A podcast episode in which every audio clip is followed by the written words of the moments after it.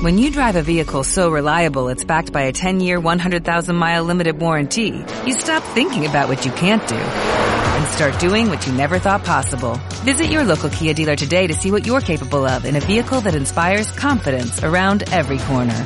Kia, movement that inspires. Call 800-333-4KIA for details. Always drive safely. Limited inventory available. Warranties include 10-year 100,000-mile powertrain and 5-year 60,000-mile basic. Warranties are limited. See retailer for details.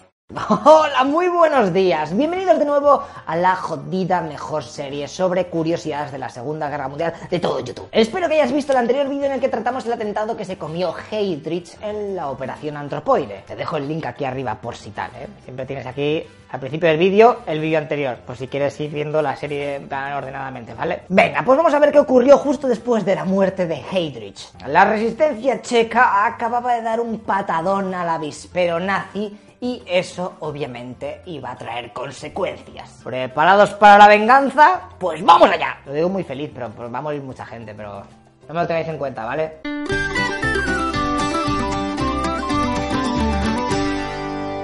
El atentado a uno de los mayores jefazos de las SS acababa de pasar apenas unas horas. Estábamos en el 27 de mayo del 42. Hitler, cuando se enteró, se volvió más loco aún si cabe y ordenó detener a todo bicho viviente que tuviese algo que ver con la resistencia y ejecutar a 10.000 de ellos al azar como represalia. Dios, 10.000, eso es una puta locura. Aunque a las pocas horas sus generales consiguen apaciguar un poco a Adolfo con esas cifras. En plan, creo que te has pasado ahí con los números, ¿no? Sobre todo porque matar a tantos habitantes harían que las importantes fábricas de la zona pues dejarían de ser tan productivas. Los agentes de las SS salieron a la calle en busca de los autores del atentado. Se ofrecía una recompensa de nada más y nada menos que 100.000 coronas, ¿eh? que era un pastizal de la época. Los días pasaron y los alemanes, como no conseguían pista alguna, empezaron a cargarse a parte de los que detenían. De las 10.000 personas que apresaron, 1.500 terminarían yendo para el otro barrio.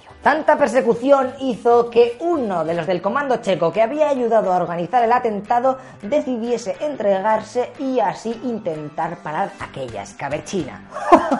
Pobre infeliz. Este tío confesó a las SS dónde se encontraban sus compañeros que estaban escondiéndose en las criptas subterráneas de una antigua iglesia. Chavales, los siete miembros de la resistencia checa acaban de ser traicionados por uno de sus compañeros que vivía en el país de la piruleta. ¿Tú qué? ¿Habrías hecho lo mismo que él para intentar parar tanta matanza? Te dejo la votación aquí arriba y ya tú me dices y vemos lo que piensa la comunidad. Que por cierto, al final del vídeo te voy a contar lo que pasó con este chivato, ¿vale? O sea que vota y luego te digo lo que te habrían pasado según qué hubieras hecho. Los alemanes rápidamente llevaron a cerca de 800 soldados, 800, a la iglesia y la rodearon por completo. Los de la resistencia checa, al ver que les habían pillado, empezaron a defenderse. Fíjate que la lucha duró cerca de 7 horas, en la que consiguieron abatir a 14 alemanes y dejar heridos a otros 21. Pero claro, 800 nazis son muchos nazis, así que al final viendo que aquello estaba totalmente perdido, hay tantas oleadas, ¿sabes? Esto es como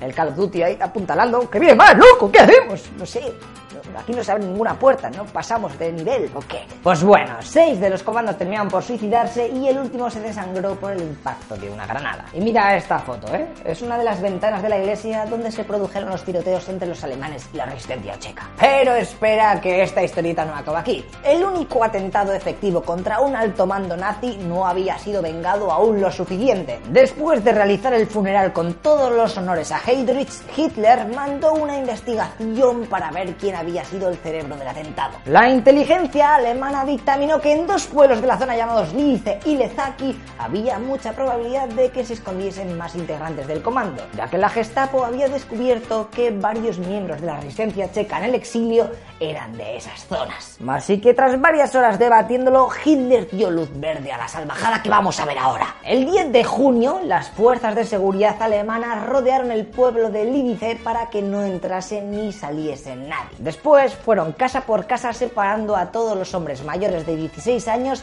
para llevárselos a un granero. Y es que ellos no lo saben, pero al día siguiente todos serían fusilados. Las mujeres y los niños fueron enviados a campos de concentración en donde la palmaría la gran mayoría y los niños que eran rubios o parecían arios fueron llevados a Alemania para germanizarlos, fueran suyos. Adopta aquí alguien y es como si fuera un alemán más, no, no, no, no alcance. El poblado tampoco se salvó porque fue totalmente destruido hasta dejarlo casi todo al raso del suelo. Tal fue la salvajada que a día de hoy puede que tengas en tu país alguna ciudad o barrio con el nombre de Lidice, eh, Lídice en honor a este pueblo checo. México, Venezuela, Panamá, Brasil son algunos ejemplos que lo tienen y hasta se puso de moda para utilizarlo en nombres en mujeres. Lídice. ¿Conoces alguna Lídice? Porque yo ni de coña. O sea que la idea que tenía Hitler de hacer desaparecer de la faz de la historia Lídice pues como que le salió como el ojete, se puso de moda, ¿eh? la, la liado. Pero espera que eso no es todo, porque dos semanas después, en el pueblo de Lezaki, pasó tres cuartos de lo mismo. Allí se cargaron directamente a todos los hombres y a las mujeres las llevaron a un campo de concentración en Alemania, menos a cuatro que estaban embarazadas, las cuales serían trasladadas al mismo hospital donde había muerto Heydrich y las obligaron a abortar. Y después sí que sí, las mandaron con sus vecinas, ahí al campo de concentración. Los niños del pueblo también también corrieron bastante mala suerte, ya que a los que no se podía germanizar, pues los montaron en un camión y los gasearon. Después la aldea fue destruida e incendiada, ¿eh? y fíjate que actualmente puedes visitar estos dos pueblos. ¿eh? El primero se reconstruyó al finalizar la guerra, pero a un lado, ¿eh? así que aún puedes ver el destrozo. Pero con Lezaki se optó por no tocar ni una piedra, y ahora si quieres visitarlo te encontrarás con varios monumentos a la matanza que allí se llevó a cabo. Así que chavales, resumiendo, el asesinato de Heydrich tuvo como consecuencia otras entre 2.000 y 4.000 muertes, ¿eh? según las fuentes que mires.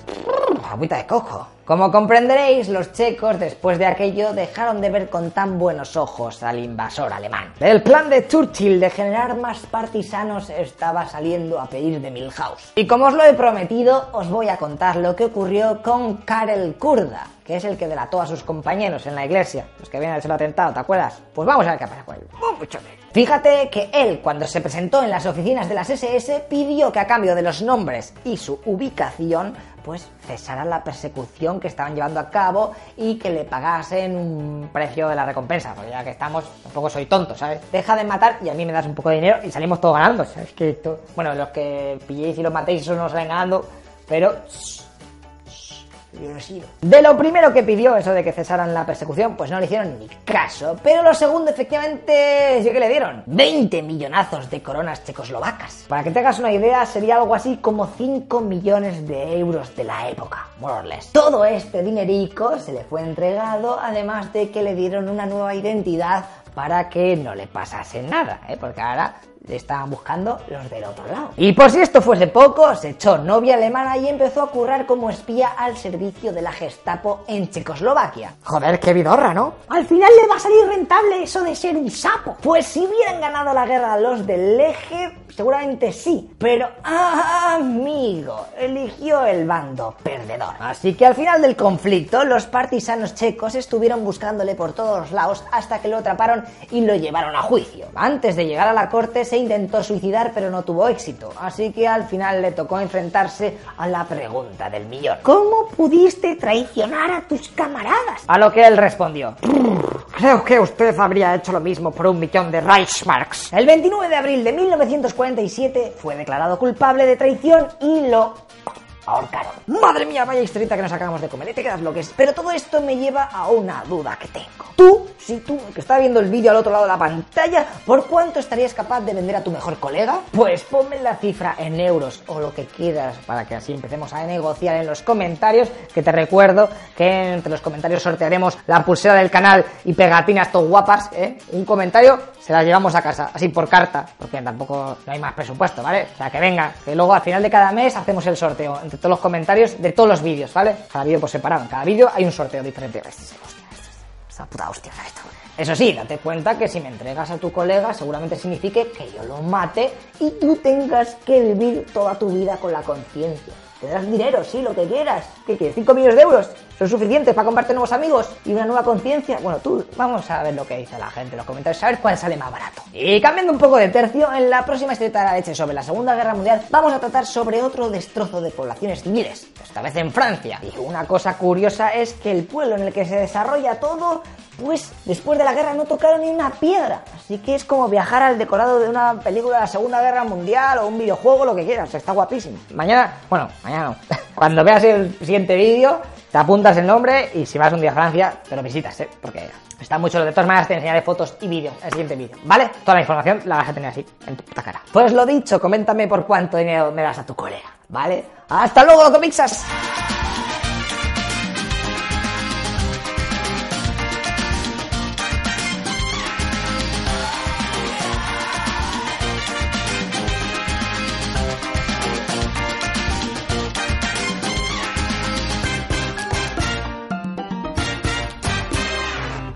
When you drive a vehicle so reliable it's backed by a 10-year, 100,000-mile limited warranty, you stop thinking about what you can't do and start doing what you never thought possible. Visit your local Kia dealer today to see what you're capable of in a vehicle that inspires confidence around every corner. Kia, movement that inspires. Call 800-333-4KIA for details. Always drive safely. Limited inventory available. Warranties include 10-year 100,000-mile powertrain and 5-year 60,000-mile basic. Warranties are limited. See retailer for details.